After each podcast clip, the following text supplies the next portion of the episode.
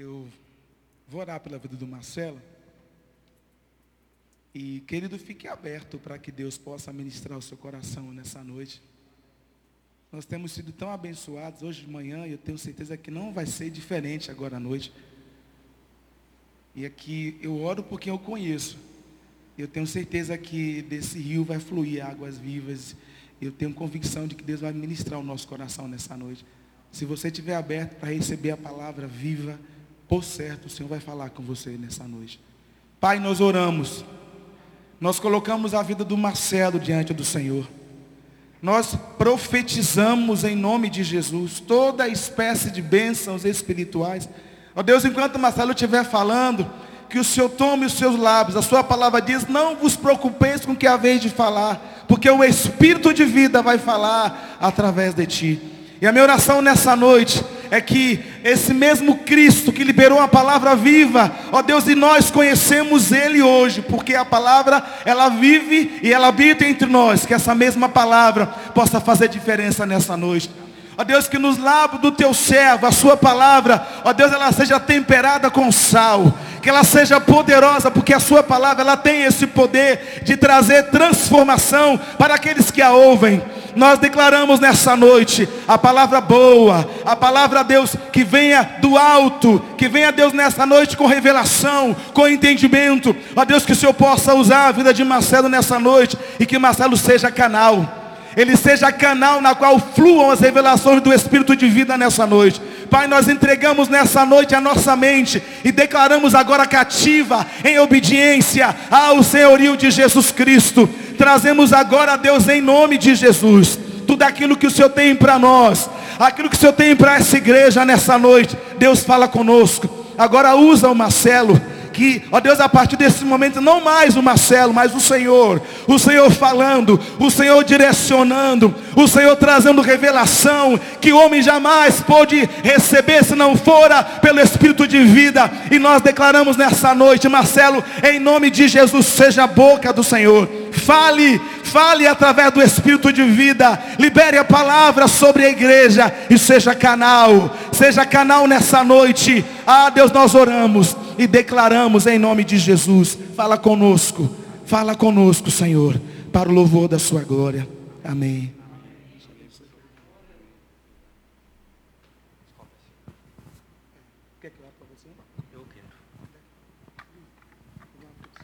Boa noite. Sou Marcelo, como o Deira já falou, né? Para quem não me conhece. Para quem me conhece também, né? Não muda. Léo tá Está filmando também? Só para saber. Obrigado, pastor. Pessoal, fiquei muito feliz com o convite do Léo para poder falar aqui hoje. E confesso que dá um pouco de, de medo, assim, né? Mas eu acho que isso é bom também. É, tem uma frase que eu gosto muito de falar, sempre que eu tenho a oportunidade de falar assim, que eu escutei um pregador falando, que ele fala o seguinte, Ai do profeta que não prega o que vive e ai do profeta que não vive o que prega, né? É, eu queria dizer que o que eu vou falar aqui hoje é para mim, sobretudo, sabe? É algo que Deus tem colocado no meu coração e eu queria compartilhar com vocês. É, assim como o orou, eu queria fazer uma oração primeiro.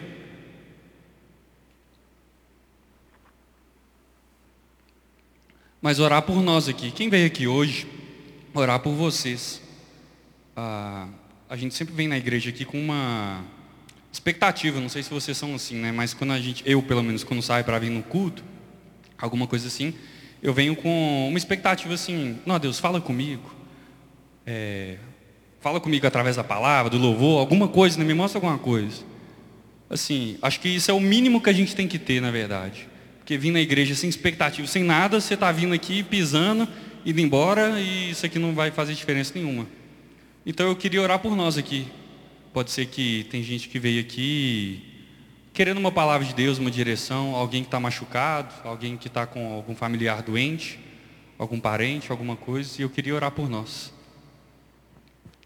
Deus, obrigado porque nós temos a oportunidade, Deus, de morar num lugar que temos uma igreja saudável, Deus, que temos um lugar para frequentar, para ouvir a tua palavra para ouvir a respeito do Senhor. E quero te pedir, Deus, que o Senhor abençoe a vida de cada um que está aqui hoje, aqueles que estão escutando pela internet também. Deus, se estão escutando o culto, estão ouvindo algo, é porque esperam do Senhor alguma palavra, alguma direção, Deus, alguma resposta, alguma cura. Oro para que o Senhor ministre sobre a vida de cada um desses, Deus, paz, alento, alegria, Deus, cura para aqueles que estão enfermos, para aqueles que estão com fome, Deus, o pão vivo, para aqueles que estão com sede, Deus, a água viva. Deus, para aqueles que estão angustiados, a paz, para os que estão ansiosos, Deus, a tranquilidade que vem do Senhor, aqueles que estão com medo, Deus, a coragem que vem do Senhor, Deus, aqueles que se sentem vazios, Deus, o teu espírito, para que possa enchê-los, Deus, para aqueles que não encontram sentido, Deus, nessa vida, para que encontram, possam encontrar direção, Deus, para aqueles, Deus, que às vezes estão aqui hoje escutando, mas estão com pensamentos ruins, Deus, pensamentos suicidas talvez, Deus, não encontrando sentido nessa vida. Pai, oro para que o Senhor mostre que o Senhor é o caminho, o Senhor é a verdade, o Senhor é a vida, Deus. E fora do Senhor não há sentido, não há direção, não há caminho, não há, Deus, onde pisar, não há o que, o que fazer, senão, Deus, é, olhar para o Senhor. Quando nós não olhamos para o Senhor, Deus, nós nos sentimos realmente vazios. E essa é minha oração, Deus, para que cada um que escutar essa mensagem, essa palavra, Deus, que saia com um pouco mais, Deus, de esperança, um pouco mais alimentado, um pouco mais aliviado, Deus, porque é isso que o Senhor nos dá: alívio, descanso, paz. Essa é uma oração em nome do Senhor Jesus. Amém. Pessoal, quem tiver com a Bíblia aí, pode abrir em Gálatas, capítulo 5. Eu vou ler dos versículos 1 ao 6 e o versículo 13.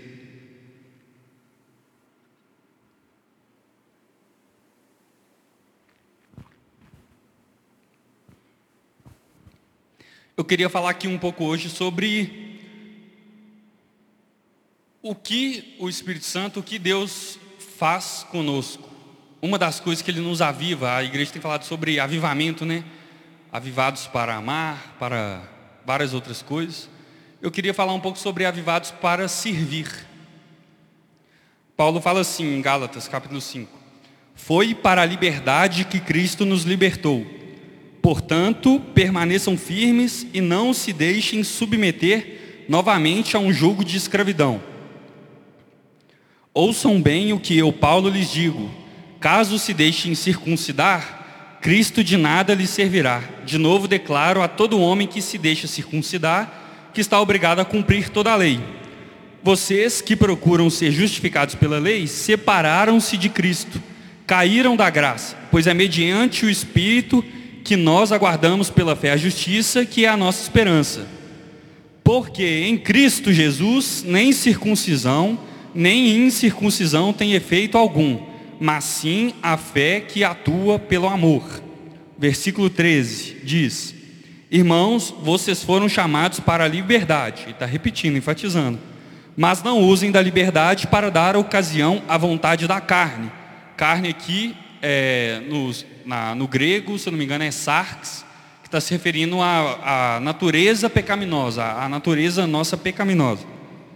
Então não use da liberdade para dar ocasião à vontade da carne. Ao contrário, sirvam uns aos outros mediante o amor. Versículo 14, toda a lei se resume num só mandamento, ame o seu próximo como a si mesmo. Essa passagem eu gosto muito, Desculpa, gente, estou mexendo no relógio. Só para marcar um, tempo, senão eu me perco. Essa passagem eu gosto muito porque Paulo está relembrando os Gálatas a respeito da lei. Antigamente, como a gente sabe, né, o, a, os judeus eles seguiam uma lei, tinha uma série de mandamentos que eles seguiam. Vou tentar passar rápido para a gente chegar no ponto. Eles seguiam uma lei, não matarás, não sei o que, mas tinha umas diversas leis. Quando Jesus veio, ele veio justamente para cumprir a lei. E cumprir a lei Deus, ó, Jesus, ele morrendo e ressuscitando e depois enviando o Espírito, ele deu uma nova lei que ele resumiu no mandamento. Ele fala, ó, amem uns aos outros como a si mesmo, se amar a Deus acima de todas as coisas. Mas como seguir essa lei? Essa lei não é uma coisa escrita, não é uma regra escrita. Quando Jesus trouxe essa regra para a gente, ele quis, é, vou dizer assim, quebrar o modelo antigo. Se antes a gente vivia pela lei, e é o que Paulo está argumentando aqui com os Gálatas. Antes, o, o, aquele que seguia a lei, aquele que era judeu, ele tinha que ter uma marca, que era a circuncisão. Não sei se todo mundo já ouviu falar, mas era uma marca que o judeu tinha que fazer, os homens, né, no órgão genital, tinham que cortar ali, fazer circuncisão, para ele mostrar que ele era judeu, né, que ele era pertencente dali. E quando Jesus veio, depois, já tinha sido enviado o Espírito Santo, havia algumas pessoas que ainda, ainda defendiam isso, ó, ainda tem que fazer isso, cumprir esse ritual, tem que fazer aquilo, tem que fazer aquilo. E Paulo está falando, ó, o que vocês estão falando aí, isso aí não tem que fazer não. Na verdade, se você seguir um, se você quer seguir uma regra da lei, você tem que seguir todas. Porque se você descumpre uma lei, você está descumprindo a lei. E o que Jesus quer da gente não é isso. Ele está falando justamente o contrário. Olha o que ele fala no versículo 6. Porque em Cristo Jesus, nem circuncisão, nem incircuncisão tem efeito algum. Ele está, ó, em, em Cristo Jesus, você obedecer, você seguir a lei, as ordenanças, as regras, ou não seguir, isso não tem efeito algum. Paulo está falando isso, ó.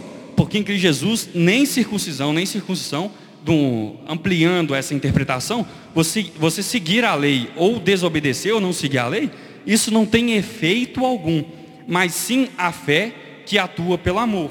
E ele conclui isso falando no versículo 13, falando que a gente foi chamado para a liberdade, não para se submeter novamente a um jugo de escravidão, a ter uma série de regras de, ó, isso aqui eu preciso cumprir, isso aqui eu tenho que fazer, isso eu não posso fazer. Ó, Paulo está falando, não está falando isso. Tanto é que quando ele fala lá em Coríntios, ele está tentando demonstrar através de outras palavras o que ele explica aqui para Gálatas. Quando ele fala que tudo posso, mas nem tudo me convém, ele está querendo dizer que não existe uma série de regras. Ó, oh, isso aqui eu posso, isso aqui eu não posso, isso aqui eu posso. E está na moda, né? Está ah, na moda assim, né? Ah, muitas pessoas perguntam isso, principalmente para os pastores, né? Ó, oh, pastor, eu posso fazer isso? Eu posso fazer aquilo? E eu tenho conversado com algumas pessoas, eu tenho falado um pouco isso. Isso, é, existem fases da nossa vida, né? É muito normal uma criança, quem tem filho novo aqui, é muito normal uma criança chegar para você e falar assim, pai, eu posso comer esse brigadeiro aqui? É, tá 11 e meia, meio-dia, posso comer? Não, não pode. Ah, aquela criança, ela quer comer aquele brigadeiro. Então ela pede, ela, eu posso fazer isso? Ela quer permissão para aquilo. Agora, seria muito estranho eu com 30 anos de idade, 29 na verdade, chegar para minha mãe e falar, mãe, eu posso comer isso aqui antes do almoço? Isso é sinal do quê? De falta de imaturidade. Eu não entendi que quando minha mãe me proibia de comer um doce antes do almoço, não é porque isso pode ou não pode, é porque isso não é saudável. Vocês estão entendendo a lógica que eu estou querendo trazer aqui? Quando a gente tenta buscar seguir uma série de ordenanças, isso eu posso, isso não posso, a gente está querendo se manter no nível de imaturidade, quando Deus está querendo empurrar para a gente para a compreensão do significado. Por isso que muitas pessoas hoje, elas abandonam a igreja e acaba, acabam abandonando a fé também. Porque elas simplesmente vivem por regras, por ordenanças. Elas não fazem as coisas que têm que fazer por significado. Elas não compreendem o significado. E quando a gente segue regras simplesmente por regras, ou a gente não amadurece, ou aquilo se torna um enfado. E eu não sei se vocês já ouviram pessoas que falam isso, né, é, que já tiveram essa experiência nessa área da igreja, quando dizem, não, porque a igreja obriga a gente a fazer isso. E não é, a igreja não obriga ninguém. Pode ser que muita igreja tenha esse discurso. Mas a vida é sua, você que escolhe seguir a Deus ou não. A igreja é um, é um tempo que você congrega. E Paulo está querendo enfatizar isso para os Gálatas. Ó, oh, vocês não têm que seguir por regras, não é por isso. Você tem que fazer por aquilo que você entende significado. E você obedecer ou não, não tem sentido algum. O que tem sentido é servir uns aos outros. É o que ele fala no capítulo 13. Agora, no, continuando no capítulo 5, o que, que Paulo vai falar? Ele continua ali nos capítulos, a partir do versículo 16 principalmente, ele fala que a gente tem que viver uma vida pelo Espírito. E não dar é, satisfação, não satisfazer né, os desejos da nossa carne. Como eu falei aqui, a, a, o versículo 5,16, Léo colocou para a gente ler. Por, por isso digo, vivam pelo Espírito, de modo nenhum satisfarão os desejos da carne. Carne aqui significa natureza pecaminosa. Nós, como cristãos, né, e agora eu vou falar principalmente por mim, existe, sempre tem essa discussão na filosofia que é o homem é bom ou o homem é mau? A gente estava até conversando isso outro dia, né, Léo? O homem é essencialmente bom ou essencialmente mau? Isso, ah, isso aí é antiga essa discussão na filosofia e até hoje a gente fica tentando descobrir isso. Eu vou tentar usar uma analogia aqui para explicar qual é a minha compreensão e que eu entendo a partir da Bíblia. O homem é um ser humano caído. ele foi criado para refletir a imagem de Deus. Mas o ser humano pecou. E por isso ele reflete a imagem de Deus de forma distorcida. A analogia que eu quero fazer é quando Deus nos criou, Ele nos criou como se fôssemos um espelho. Eu sou um espelho e eu reflito, reflito? Tá certo? Eu reflito a imagem de Deus. Quando eu olho no espelho, eu estou vendo exatamente a minha imagem. Concordam comigo? Eu estou vendo aquilo ali. Agora, a partir do momento que o ser humano pecou, é como se esse espelho tivesse quebrado. E esse espelho quebrado, eu catasse os cacos e colocasse na parede ali. Aquele espelho ali, ele vai refletir de alguma forma, um pouco, a minha imagem, de seu meu olhar? Vai, mas vai, é, trans, vai refletir a minha imagem de uma forma igual, semelhante àquele que transmitia antes, refletia? Não. Eu posso até olhar, mas vocês já olharam em algum espelho quebrado? Você vê aqui, aí o pedaço do seu olho está aqui, o pedaço da sua boca está desse lado, fica tudo torto. De alguma forma você consegue ver, você consegue ver que é você, um pouco de você. Mas existem frestas ali que ele não reflete a sua imagem. Eu penso que nós somos mais ou menos assim. Quando as pessoas perguntam, nossa, se Deus existe, por que tem tanta coisa má no mundo? Mas muitas vezes a gente não pergunta se, é, por que tem tanta coisa boa no mundo? No, no, no, mundo também tem coisa boa, a ciência, a medicina, a arte, tem muita coisa boa também. Eu acredito que o ser humano, desde a queda, ele transmite, ele reflete a imagem de Deus de forma imperfeita. Ele transmite coisas boas e coisas ruins. E há frestas que ele sequer transmite, ou que a gente não consegue ver Deus, é justamente nessas frestas. Quando Paulo orienta os Gálatas, ele está querendo chamar a gente para viver pelo Espírito. Vocês não podem viver mais pela sua natureza, porque pela sua natureza, a sua tendência é só refletir coisas tortas, é só refletir a fresta, onde não tem nada de Deus. Quando você vai ser, é, é cheio do Espírito, você é chamado para viver pelo Espírito, Paulo está querendo falar principalmente ali no, sobre os frutos do Espírito. Quando você vive pelo Espírito, você vai transmitir, refletir aquilo que é amor, paz, bondade, benignidade e todas as outras coisas que está em Gálatas capítulo 5, versículo 22. Quando você dá satisfação, ó, dá satisfação, dá vazão aos seus desejos, à sua natureza pecaminosa, a essa queda, você vai transmitir aquilo que está nos versículos 19 em diante. Idolatria, feitiçaria, ódio, discórdia. Eu até comentei no outro dia que eu tive a oportunidade de falar aqui na juventude, a tradução no português é carne, né? Muitas, muitas vezes a gente dá a entender que isso aí está é, tá relacionado a, a corpo, né? a prazeres corporais. Na igreja em geral a gente fala, tipo assim, pra, quando se fala prazeres encarnais, o cara está pensando em balada, festa e sexo, normalmente, né? É isso que as pessoas pensam. Mas Paulo não fala isso, ele está falando sobre ira, sobre discórdia, egoísmo, dissensões, facções. E quando Paulo orienta a gente não seguir ordenanças, a gente utilizar dessa nossa liberdade para servir uns aos outros, e é sobre isso que eu quero falar hoje, principalmente, ele quer falar que para a gente servir uns aos outros, a gente precisa se entregar ao Espírito. Não existe outra forma de servir uns aos outros se a gente não se entrega ao Espírito. Eu até anotei duas coisas aqui que quando Paulo fala para a gente usar da nossa liberdade para servir uns aos outros, ele está querendo enfatizar, ó, vocês seguiam regras, agora vocês estão livres, beleza. Agora não precisa seguir regras? Não, não, não é isso. Você não tem aquelas regras, ordenanças. Agora aproveite dessa liberdade que você tem para servir a Deus, para buscar a Deus, para encontrar a sua satisfação em Deus, para ser cheio do Espírito.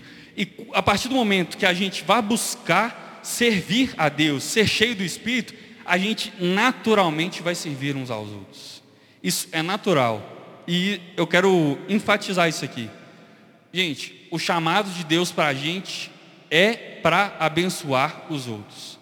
Deus nunca dá algo para nós. Ele nunca nos abençoa, é só para mim aquela benção. É sempre para abençoar alguém. Meu pai usa uma expressão, já até falei aqui na juventude também, que eu gosto muito que é, uma vez ele falou comigo, ele falou assim, filho, copo que transborda nunca está vazio. Se você tem um copo, se eu tenho um copo, e Deus enche o meu copo, e eu com esse copo, encho o, o copo do Léo Arouco, o copo do Léo do Som, do pastor Henrique Dudeira, Deus sempre vai colocar no meu copo, porque Ele sabe que no meu copo ele transborda, eu vou encher o dos outros. Copo que transborda, ele nunca está vazio. Se eu abençoo outras pessoas, Deus sempre vai me abençoar. E não é que a gente tem que abençoar os outros, eu vou tocar nesse assunto, com o intuito de ser abençoado. Não, Deus, eu estou dando aqui, então me dá também. Não, o, o objetivo não é esse. Mas Paulo, no versículo 13, ele falou: ó, não usem dessa liberdade para satisfazer a sua própria vontade. Agora busque viver servindo a Deus. E como que você pode servir a Deus? Como que você pode servir? Só existe duas formas. A primeira coisa que eu queria falar é: só serve, só é servo quem reconhece o próprio orgulho. O C.S. Lewis, né, um autor muito conhecido, ele tem um livro que chama Cristianismo Puro e Simples, que também é muito conhecido, que eu gosto muito. Nesse livro ele tem um capítulo que ele fala sobre caridade. E ele fala o seguinte: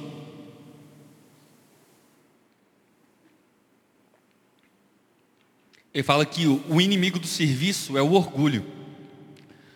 E o orgulho é um pecado, um vício, ele chama de vício no livro, que poucas pessoas reconhecem. Ele fala que existem vários vícios que todas as pessoas reconhecem, inclusive os cristãos. Agora, ele falou que tem um tipo de vício que normalmente as pessoas não reconhecem. Só os cristãos reconhecem, ou pelo menos deveriam reconhecer, que é o orgulho. O orgulho, ele fala no livro, o orgulho ele é essencialmente competitivo. É, hoje eu estava no aniversário da minha tia hoje, e a gente estava conversando sobre esses youtubers, né? Esse pessoal que produz conteúdo aí, Instagram, essas coisas. Aí conversando sobre uma menina que hoje produz conteúdo para criança, esses trem. E meu irmão estava contando que ela ganha é, 400 mil reais, sei lá, por mês, tira isso aí por mês. Produzindo conteúdo, assim, não faz nada demais. Aí alguém foi e comentou, não, não dá uma raiva saber que tem alguém que está fazendo uns negócios assim e ganha 400 mil reais por mês e eu estou trabalhando, ralando, estou longe disso, muito longe de ganhar.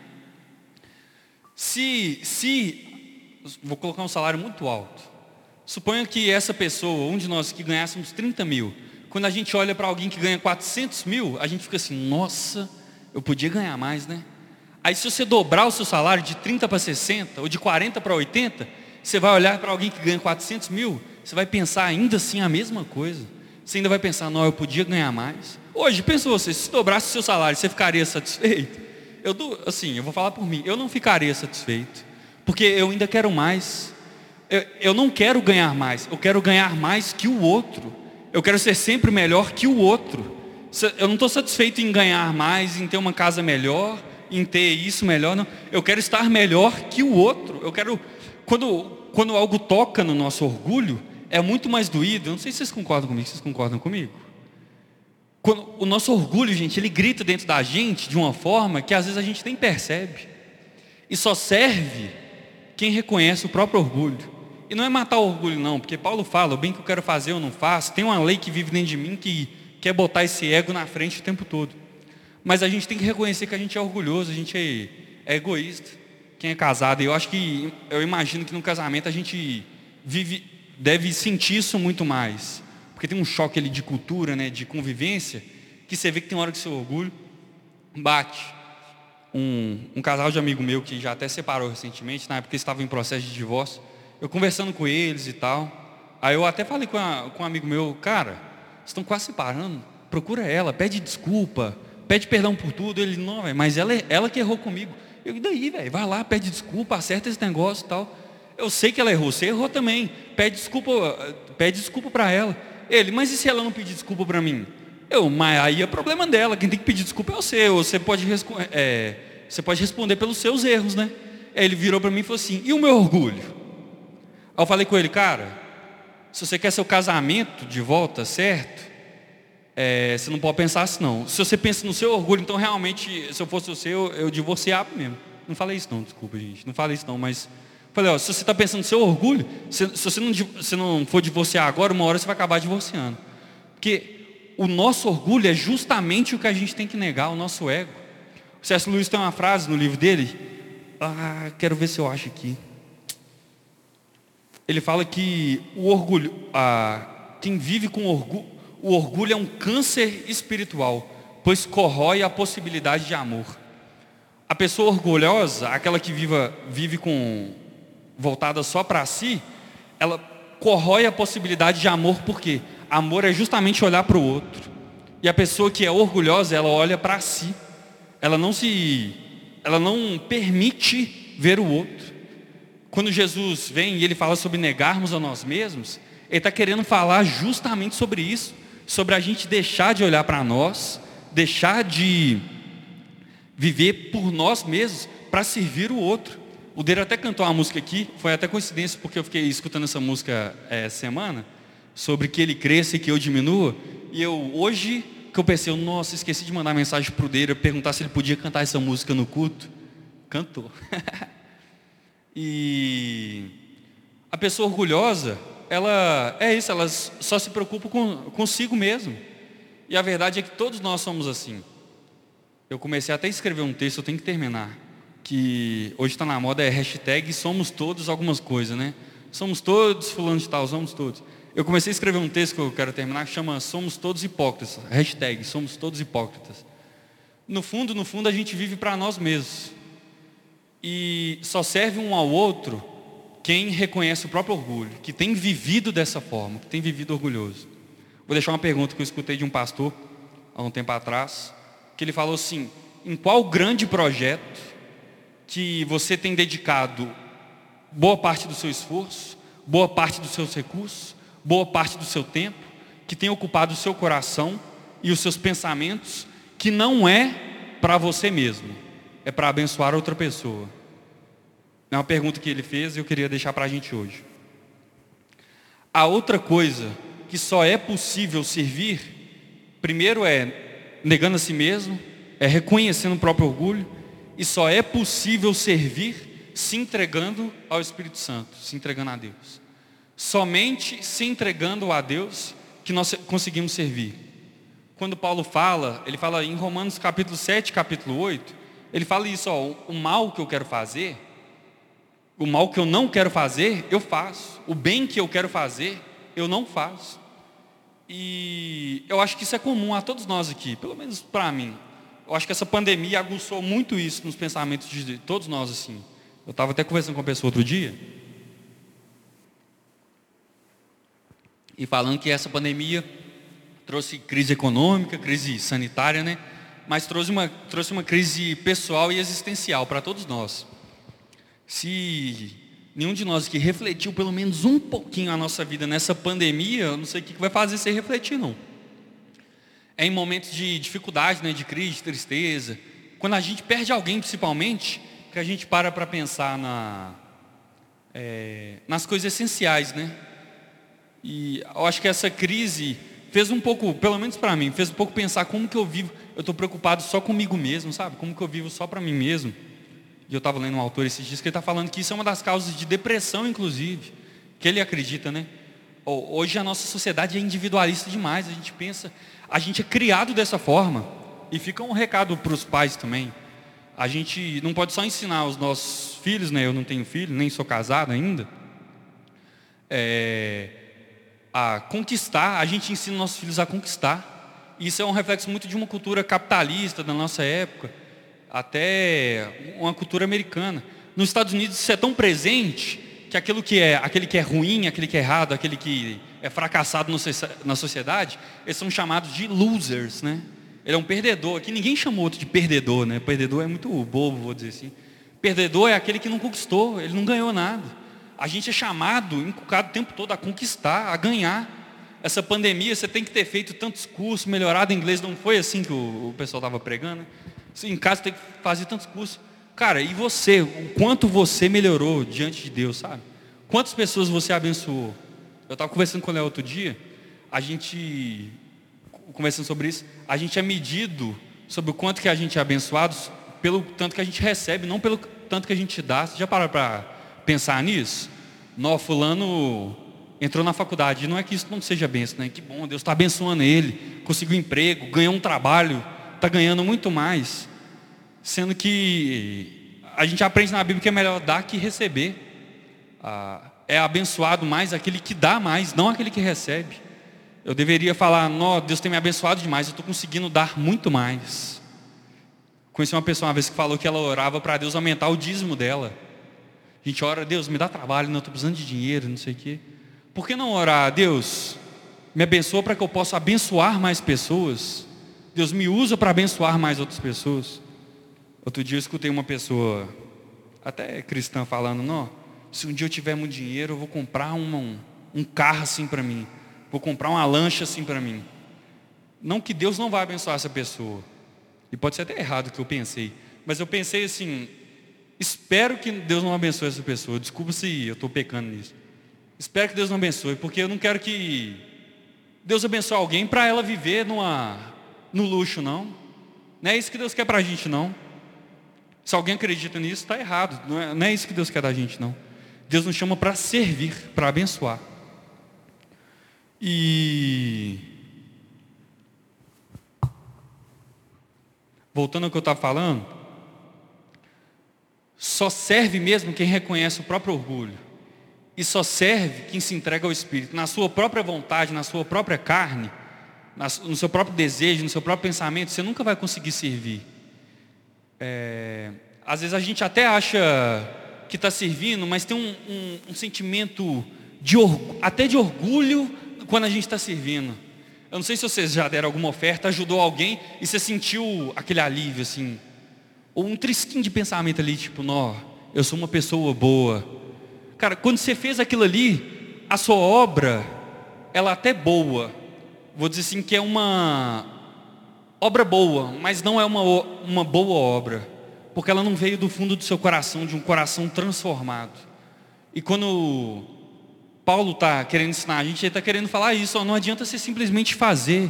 Ele fala no versículo 6 que o que importa é a fé que atua pelo amor. Deixa eu voltar aqui que eu perdi. Porque em Cristo Jesus, circuncisão nem circuncisão tem efeito algum. Obedi obediência, a regra, fazer, não. Mas sim a fé que atua pelo amor. Olha o que Paulo fala em 1 Coríntios 13, é um, é um, trecho muito conhecido. Eu gosto demais desse trecho. Todo mundo, todo mundo não, mas muita gente conhece, virou até música lá no, do Renato Russo, né? No capítulo 12, antes ainda, no último versículo, ele fala, ó, ele estava falando dos dons ali, e ele fala, ó, eu passo a mostrar agora um caminho excelente. Se você não tem dom de profecia, essas coisas, existe um caminho, e o amor não é um dom, ele é um caminho, é um modo de viver, é um estilo de vida excelente.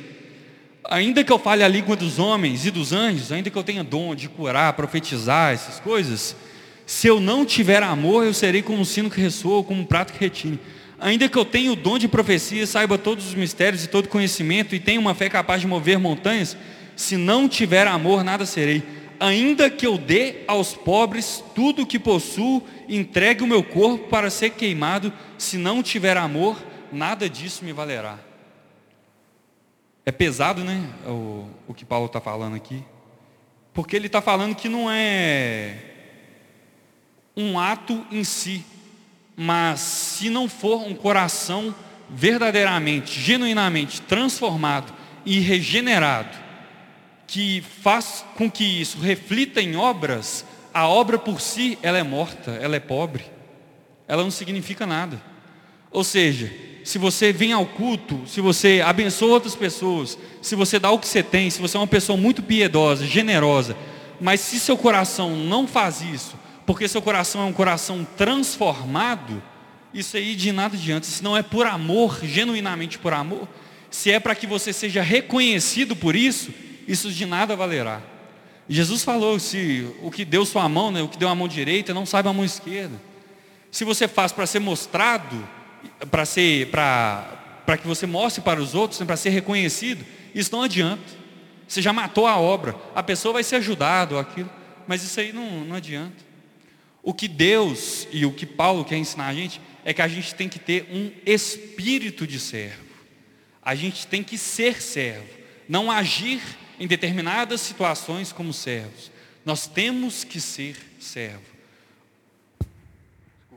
Desculpa. O servo automaticamente reconhece seu orgulho. O, o servo, ele reconhece seu orgulho e ele passa a viver em prol de interesse de outro.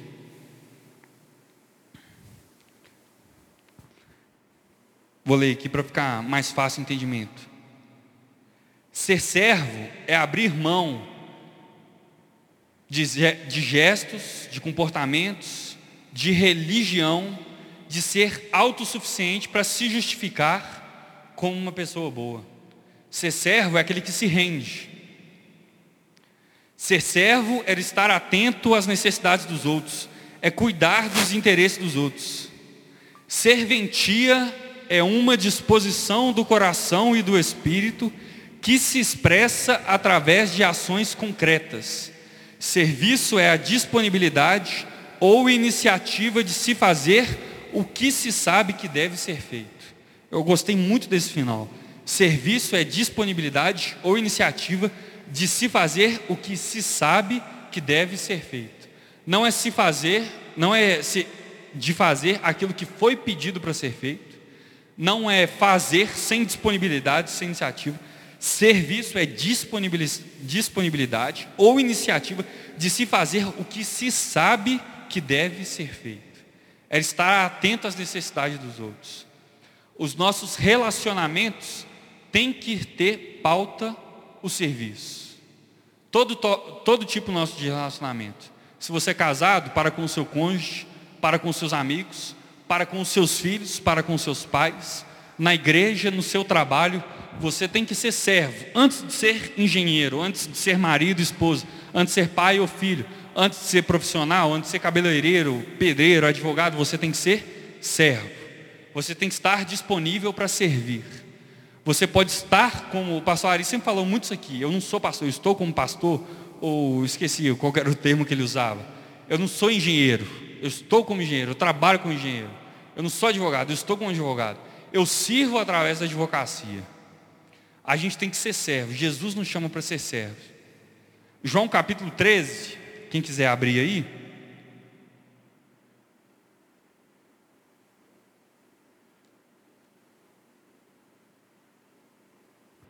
Antes disso eu vou ler, é, vou falar, não precisa projetar aí não, Léo, que é Filipenses 2.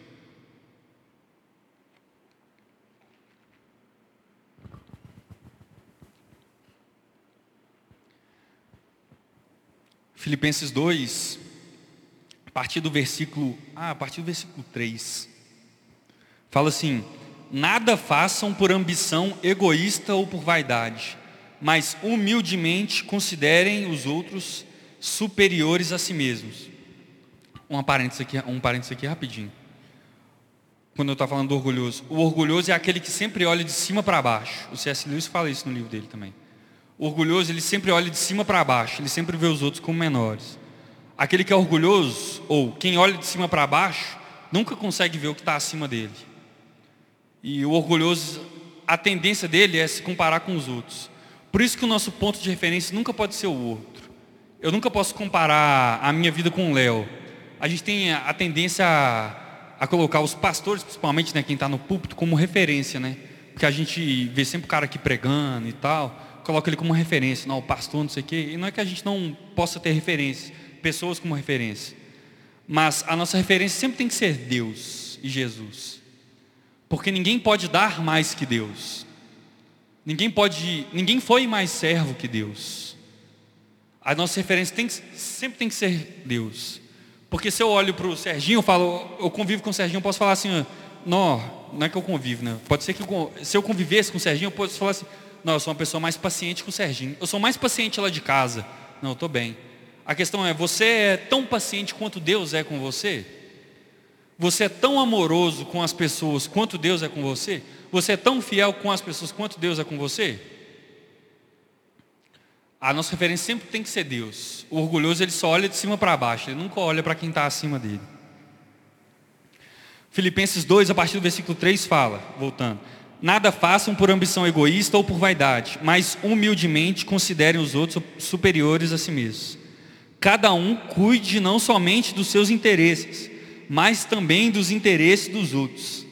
Seja a atitude de vocês a mesma de Cristo Jesus, que, embora sendo Deus, não considerou que o ser igual a Deus era algo a que devia pegar-se, mas esvaziou-se a si mesmo, vindo a ser servo, tornando-se semelhante aos homens e sendo encontrado em forma humana, humilhou-se a si mesmo e foi obediente até a morte morte de cruz. Deus, se tornando o verbo encarnado, serviu. E João capítulo 13, quem abriu aí, agora nós vamos ler.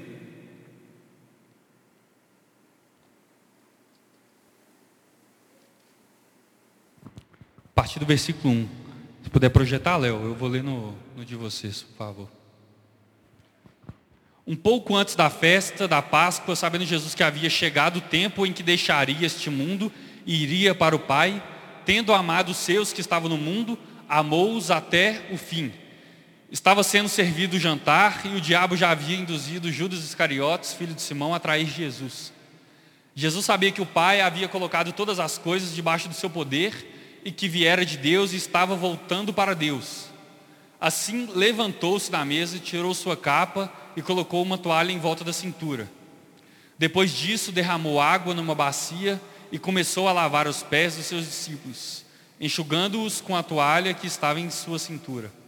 Chegou-se a Simão Pedro, o que lhe disse: Senhor, vais lavar os meus pés? Respondeu Jesus: Você não compreende agora o que estou fazendo a você, mais tarde, porém, entenderá. Disse Pedro: Não, nunca lavarás os meus pés. Jesus respondeu: Se eu não os lavar, você não terá parte comigo. Respondeu Simão Pedro: Então, Senhor, não apenas os meus pés, mas também as minhas, as minhas mãos e a minha cabeça. Respondeu Jesus: Quem já se banhou precisa apenas lavar os pés, todo o seu corpo está limpo. Vocês estão limpos, mas nem todos. Pois ele sabia quem iria traí-lo e por isso disse que nem todos estavam limpos. Pode continuar, Léo. Quando terminou de lavar-lhes os pés, Jesus tornou a vestir sua capa e voltou ao seu lugar. Então lhes perguntou: Vocês entendem o que fiz a vocês? Vocês me chamam mestre e senhor, e com razão, pois eu o sou. Pois bem, se eu sendo Senhor e Mestre de vocês, lavei os seus pés, vocês também devem lavar os pés dos outros. Eu dei o exemplo para que vocês façam como lhes fiz. Até aí, Léo, obrigado. Essa passagem ela é autoexplicativa, né? E Jesus deixa muito claro. Jesus, gente, ele deu o exemplo de servo não nesse momento. Esse momento foi para ensinar. Jesus deu o exemplo de servidão em vida. Como Filipenses 2 fala, Jesus veio para servir. E quando Paulo nos orienta a vivermos pela liberdade, não submetermos novamente a ordenanças, não devemos ficar procurando, ah, fazer isso, seguir isso, sim ou não. Viver isso, é, eu faço isso, eu cumpro isso, eu deixo de fazer aquilo não, ele falou assim, ó, vocês não têm que buscar se submeter a uma outra escravidão, no sentido de ordenanças de regras. Vocês estão livres, vocês saíram dessa cadeia. Agora use dessa liberdade para servir uns aos outros. Jesus quis deixar muito claro, lavando os pés dos discípulos, isso. E veja, foi um dos últimos momentos de Jesus. No, no início do capítulo fala, fala que tendo Jesus, ó, um pouco antes da festa da Páscoa, sabendo Jesus que havia chegado o tempo que ele deixaria esse mundo e iria para o Pai. Eu nem pesquisei, se não me engano. Essa já é a última ceia? É a última ceia? Sabe, pastor isso? Eu acredito que seja já a última ceia, né? É, foi o último encontro de Jesus. Imagina você, é, você está prestes a morrer. Você sabe que vai morrer. Você recebeu um, um diagnóstico de que vai morrer na próxima semana. Então você reúne seus familiares, seus amigos, as pessoas mais próximas ali para poder ter um momento com elas e tal. E você ali tem um momento de dar um discurso. No seu discurso, o que você falaria? Pensei um pouquinho.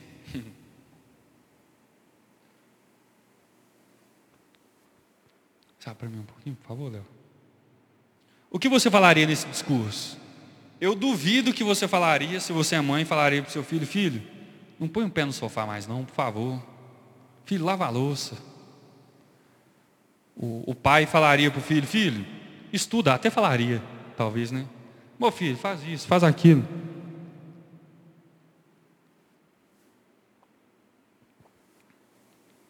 Você falaria aquilo que é o mais essencial, né? Vocês concordam?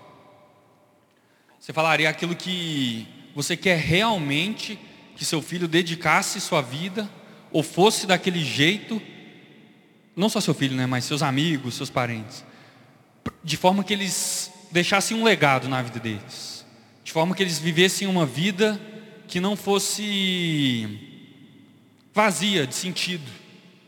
Você, no seu, nos seus últimos dias, você gostaria de ensinar, dizer para as pessoas que você mais ama, para que eles vivessem de forma que a vida deles tivesse algum sentido, algum significado. Estudar muito é muito bom, poupar dinheiro, trabalhar para poupar um dinheiro é muito bom, é positivo.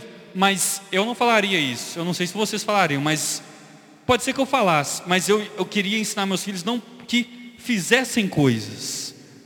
Filho, faça isso, faça aquilo. Não que eles seguissem regras, mas que eles, eu falaria para o meu filho, né, para os meus irmãos, meus amigos, para o meu pai, para minha mãe, para os meus parentes, que eles vivessem uma vida de forma que eles compreendem efetivamente o significado, que a vida deles tenha realmente significado, e essa vida se encontra, encontra significado servindo uns aos outros.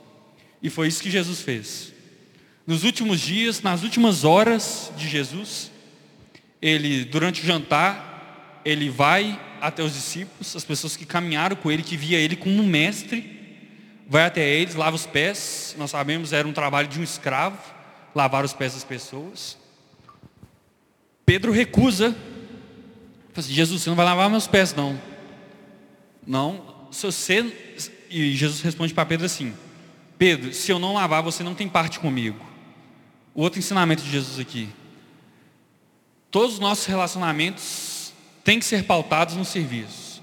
Ou, vou mudar, a nossa disposição nos nossos relacionamentos deve ser sempre de servos. E outra, temos que estar sempre dispostos a servir.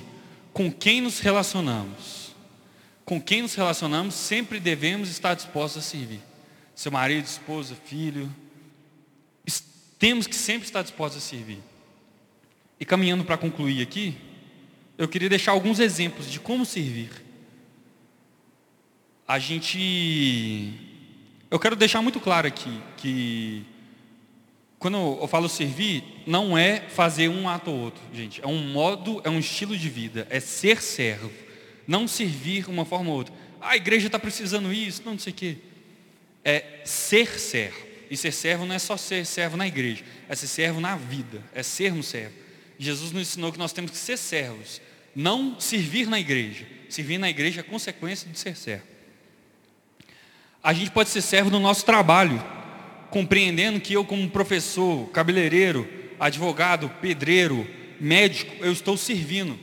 Minha mãe, ela é médica, ela contou que esses dias ela atendeu uma paciente e depois a paciente teve um retorno dela e a, a paciente virou para ela e falou assim no retorno: Nossa, doutora, eu estou muito melhor que a vez passada que eu vim.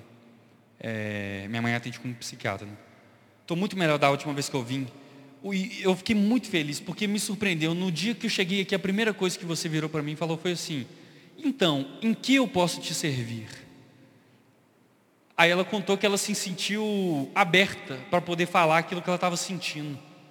Gente, em que, que a gente está disponível? Essa é a nossa disposição no nosso trabalho? Em que eu estou disposto a servir? Muitas vezes chega para a gente uma pendência, alguma coisa para fazer um trabalho. Você está disposto a servir ou você trabalha só para cumprir, cumprir protocolo, só para fazer? Você quer ser servo no seu trabalho? No trabalho é uma forma de servir também. Nas nossas relações sociais, na, nos nossos relacionamentos mais imediatos, relacionamento conjugal, familiar, da amizade. E essa normalmente é a dimensão mais difícil de servir, porque são tarefas cotidianas, corriqueiras e triviais. Esse atos, esses atos de serviço, eu estou lendo aqui, que eu tirei isso de um livro chamado Vivendo com Propósito. Esses atos de serviço devem ocorrer sem que sejam solicitados e às vezes nem perguntar se o outro deseja, porque em geral a resposta é não. Mãe, quer que lave a louça? Não. A gente pergunta já assim.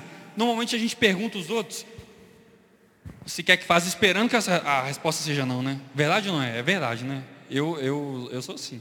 Não sei se vocês são assim. Você pergunta o outro, não, deixa que eu lavar a louça, esperando que o outro fale assim. Verdade? É, normalmente esperando. Não, eu te levo lá. Não, eu peço Uber. Graças a Deus, ficar aqui. O espírito de servo, ele não pergunta se a pessoa quer. ele está disponível para servir. Ele faz questão de servir, porque ele entende que o, o valor de dar. Não pode deixar que eu te busque lá, não precisa dar um, não, eu quero te servir. Pode deixar que eu pago para você a conta hoje, pode deixar que eu pago. Não, precisa não, não, eu quero pagar, eu quero te servir hoje. Não preocupa, fica aqui que hoje eu vou te servir, eu vou servir para você. O espírito de servo ele não pergunta se quer, ele, ele faz, ele está disponível para servir. Na igreja é outra forma de servir. E a gente vê várias coisas na várias necessidades. Eu vou mudar até o termo. Na igreja não, no templo. Na nossa reunião aqui. Existem várias formas de servir. Você pode servir, é, existem profissionais que trabalham na igreja. Mas se você quer servir no templo, na, aqui, procura os pastores aí que o serviço não falta, né, Léo? Eu imagino. A gente pode servir através dos nossos dons, pregando, cantando aqui, falando, ajudando, aqui na recepção, abraçando. Gente aqui, ó, você não conhece alguém, você pode ir procurar, cara, beleza, beleza, vamos encontrar essa semana, como é que você chama? Não te conheço, vamos encontrar. Você é novo aqui, eu quero estar junto de você. Eu tenho uma reunião na minha casa, eu tenho uma célula na minha casa. Ou se você não tem, pastor, eu quero servir, eu quero que tenha uma reunião na minha casa para a gente conversar sobre Bíblia. Eu quero ter um estudo bíblico na minha casa. Quero... Existem N formas de servir. E necessidade tem, o campo está branco, Jesus já falava, serviço é o que não falta. Uma das formas de servir hoje é ouvir. É dos nossos relacionamentos a gente ouvir. Uma das mais bonitas, talvez, é ouvir. E não existe nada mais egoísta do que aquela pessoa que fala de forma ininterrupta, né? Que fala o tempo todo, vive um monólogo. Você senta com ela, fala, a pessoa fala, fala, fala, fala, fala de si, estou fazendo isso, estou conquistando aquilo, estou querendo fazer isso, isso, isso. Ouvir, a gente tem tanta gente aí que precisa falar e a gente precisa ouvir. Servir ouvir, ouvindo. Teve, uma, teve um dia que eu estava conversando com uma pessoa, e a pessoa estava falando comigo, eu estava com preguiça de ouvir, né? só escutando. Sabe quando você está escutando, mas tá, tá, tá, Até uma hora que a pessoa começou a falar, gente, peraí, ela está falando num tom diferente. Ela começou a falar, ela estava falando com o marido, batia nela. E eu, gente, eu estou aqui ouvindo, e a pessoa estava se abrindo comigo, falando, não, porque meu marido me batia, meu não sei o quê. Aí que eu parei, olha só, gente, a necessidade que as outras pessoas têm de se abrir, de falar, e a gente, como servo, a gente tem que estar disponível para ouvir, para ser bênção para as outras pessoas, para ser ombro amigo, né, ser suporte. Outra forma de servir é na sociedade. E aqui eu já estou terminando. Uh, a gente pode servir em projetos sociais, na, assim como a igreja já tem pode servir na sociedade, projetos. O nosso trabalho é uma forma de servir na sociedade. Mas eu queria falar e contar um testemunho que é meu. A gente pode servir a sociedade através do nosso trabalho, mas do nosso dinheiro, das nossas conquistas. É complicado muitas vezes falar hoje em dinheiro, em vários ambientes, principalmente na igreja, mas em vários ambientes, porque a nossa sociedade hoje é muito individualista e vive pelo dinheiro. O podcast que a gente gravou sobre consumismo, hoje a gente valoriza o capital, hoje é fulano é, tem tantos, tantos milhões, tanto sei que, a gente admira por números, né? É o que o Saint-Exupéry fala, né, no Pequeno Príncipe. Adulto gosta de número, né? Criança, você fala com ela, ela não está nem aí para número. Ela olha, ó, que casa bonita. Mas se eu quiser falar para alguém que a casa é bonita, eu não falo, não, eu vi uma casa bonita, ah, é, eu vi uma casa de 10 milhões de reais. Assim, oh. Eu vi um carro que. Eu, olha aquele carro ali, não, legal, que carro custa um milhão, não é mesmo? Hoje, hoje a gente surpreende com número, com dinheiro, com as coisas. E uma forma da gente abençoar e abrir mão do meu orgulho, aí eu vou contar o meu testemunho. É dinheiro. Até no passado, lendo esse livro do, do C.S. Lewis, ele tem um trecho que eu vou encerrar lendo esse trecho. Que é. Ele fala sobre isso, sobre caridade, sobre a gente se doar. E eu vi e aquele trecho me tocou e eu realmente me analisei. Eu gosto de fazer minhas contas, botar tudo que eu gasto na planilha, todo mês eu faço isso. E um, dia eu parei, fiquei olhando minha planilha e vi todos os meus gastos lá. Eu vi que eu gasto comigo. Gente, a gente tem nossas necessidades básicas, é, é claro, a gente tem que fazer isso. Mas a gente tem como abençoar outras pessoas também. E eu vou ler o trecho do livro que me tocou, para que não fique nas minhas palavras. Ele fala o seguinte: Quanto à caridade, e a caridade eu quero especificar que foi o que me marcou, que me tocou em termos de finanças para abençoar outras pessoas. Não só projetos sociais, mas se eu conheço alguém que tem necessidade, você conhece alguém que eu posso dar uma cesta básica? Isso aí, o espírito de servo, ele pode estar, ele, ele quer fazer isso. Abre aspas, né? O C.S. Lewis fala. Quanto à caridade, quanto ao serviço, não creio que devemos definir o quanto se deve dar. Temo que a única regra segura seja dar mais do que nos sobra. Em outras palavras, se o nosso gasto com conforto, luxos, diversões, etc., estiver no mesmo patamar do daqueles que têm o mesmo ganho que nós, provavelmente estamos doando bem pouco. Se nossa caridade não nos pesar ao menos um pouco, então eu diria que estamos dando pouco demais.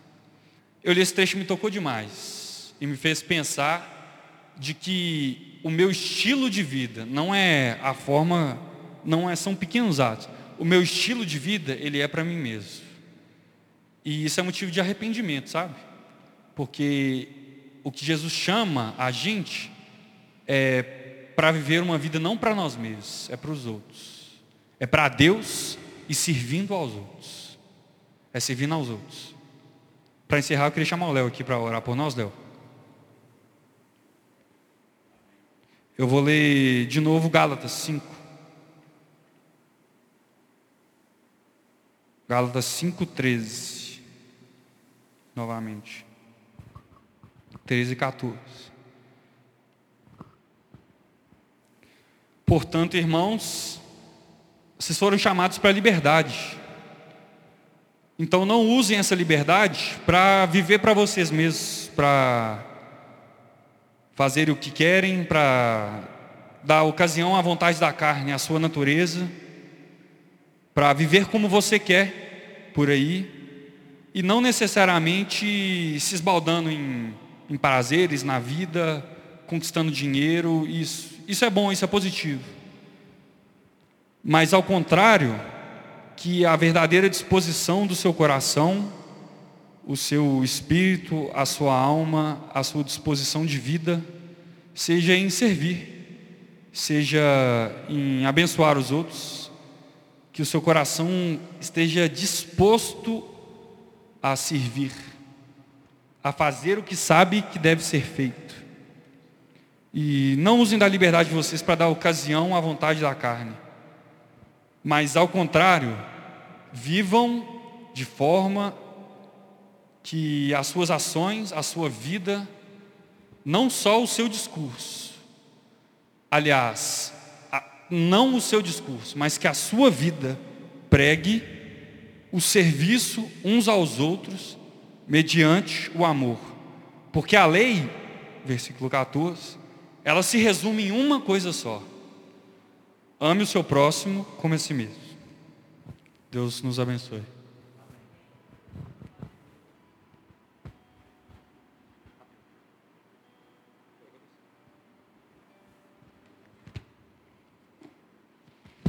Amém. Louvado seja Deus. Obrigado, Celo, por essa palavra. Eu só quero trazer um encerramento aqui, lembrando né, do que o céu estava dizendo.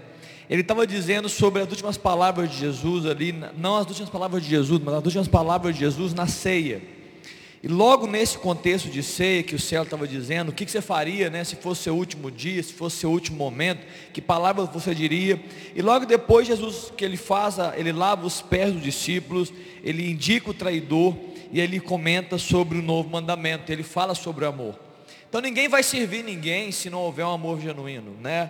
Como foi dito aqui no, no, no texto, vamos servir uns aos outros com amor. O amor vai produzir em nós um desejo de servir. Eu quero só antes de, de orarmos sobre isso, depois nós temos um tempo. Eu estava contando a história nessa semana para o Célio e para o Gabriel Sabino, estavam comigo é, essa tendência do orgulho, né, de buscar as nossas próprias coisas, é muito forte dentro de nós. É muito forte na sociedade capitalista, muito forte nesse ambiente que nós estamos vivendo. E é interessante que eu ouvi uma história muito bacana, essa história, muito simples, muito bacana. A história de um jovem, né, na verdade eram jovens. Ele tinha um irmão muito rico. E aqueles amigos desse jovem gostavam muito de ouvir as histórias desse jovem que contava né, o que, que o irmão dele dava para ele. Então o irmão dele dava viagens, dava produtos, dava tênis, cuidava, levava para sair, levava para passear. E numa, um dia uma rodinha dos amigos, né? Esse amigo, esse irmão mais novo e os outros amigos estavam conversando. E todo mundo estava dizendo: Nossa, mas que legal o seu irmão. O seu irmão ele, ele faz isso com você. O seu irmão ele dá aquilo para você. O seu irmão ele, ele te ajuda, ele te financia, ele te leva para lugares tão bonitos. E todo mundo dizendo um depois do outro: Olha, eu queria ter um irmão assim. E o outro também dizia: Ah, eu também queria ter um irmão assim.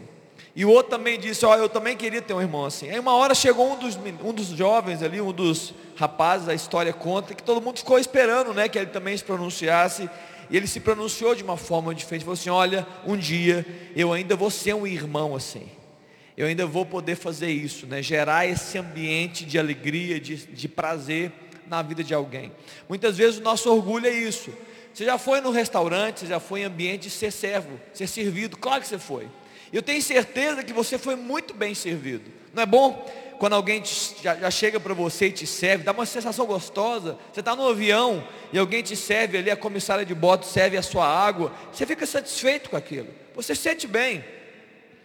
O coração de um servo, como o céu estava dizendo, é alguém que entendendo o prazer e a alegria gerada no outro quando se serve, é alguém que decide pelo serviço. Que nós possamos ser encontrados assim, queridos, pelo Senhor, movidos pelo Senhor, para gerar no coração do outro né, o prazer de quando ele recebe o serviço e o amor do outro. Eu acho que esse é o chamado de Jesus. A Bíblia fala que Jesus veio e ele morreu não por uma decisão simplesmente de prazer, não, ele morreu porque ele via o fruto do seu penoso trabalho. É o que a Bíblia fala. Ele olhou para frente e ele falou assim: ó, quando eu fizer o que eu vou fazer, eu vou olhar para frente e eu vou ver fruto do meu serviço. Eu vou ver, viver fruto da, da, minha atitude. E neste fruto eu vou depositar hoje a, a, a minha razão de fazer. Então nós temos que ser assim também. Amém, queridos? Eu queria que a gente pudesse orar sobre isso para né, dar, dar vazão a essa palavra do céu. Feche seus olhos aí. Talvez nós estamos aí, como o Celo disse né, tão movidos pelo orgulho, tão movidos né, por uma individualidade, um egoísmo, que Deus possa quebrar isso no nosso coração. Nós estamos orando para que Deus avive o nosso coração. E muitas vezes esse avivamento, ele vai vir dessa forma, quebrando né, muitas vezes aquela, aqueles julgos malignos, aquela individualidade, o egoísmo, o olhar para dentro, o, o em si mesmado que muitas vezes nós vivemos. Pai, oramos nessa noite, Senhor Ó Deus, nos dá essa graça, Deus, nos dá esse favor de andarmos, ó Deus, como servos e servas do Senhor nessa terra. Ó Pai, nós sabemos que é, nós seremos mais abençoadores quando tivermos esse coração, o coração Deus de Cristo, o mesmo sentimento que houve em Jesus, como lido em Filipenses capítulo 2, ó Deus, que Ele serviu, Ele foi, ó Deus, aquele que entregou, aquele que se rendeu, aquele que sacrificou coisas se o Senhor não tivesse tido, Pai, um coração de servo, Jesus, o Senhor não teria morrido no nosso lugar. Ó Deus, nos dá esse coração.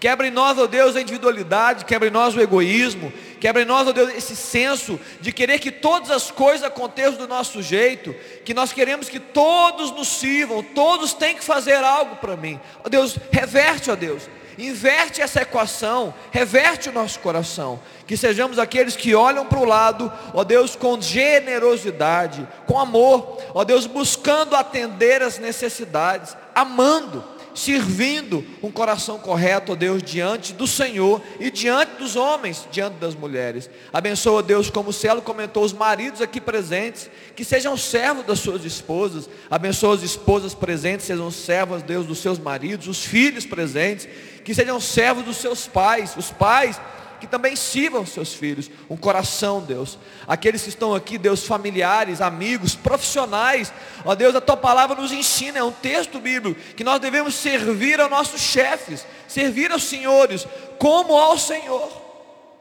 Nos dá esse coração, Deus, para abençoar pessoas com o nosso serviço. E que façamos, ó Deus, com amor, como está na tua palavra, com alegria, com singeleza de coração, com humildade, e que tudo seja feito para a glória do Senhor, em nome de Jesus. Amém, queridos? Louvado seja o nome do Senhor.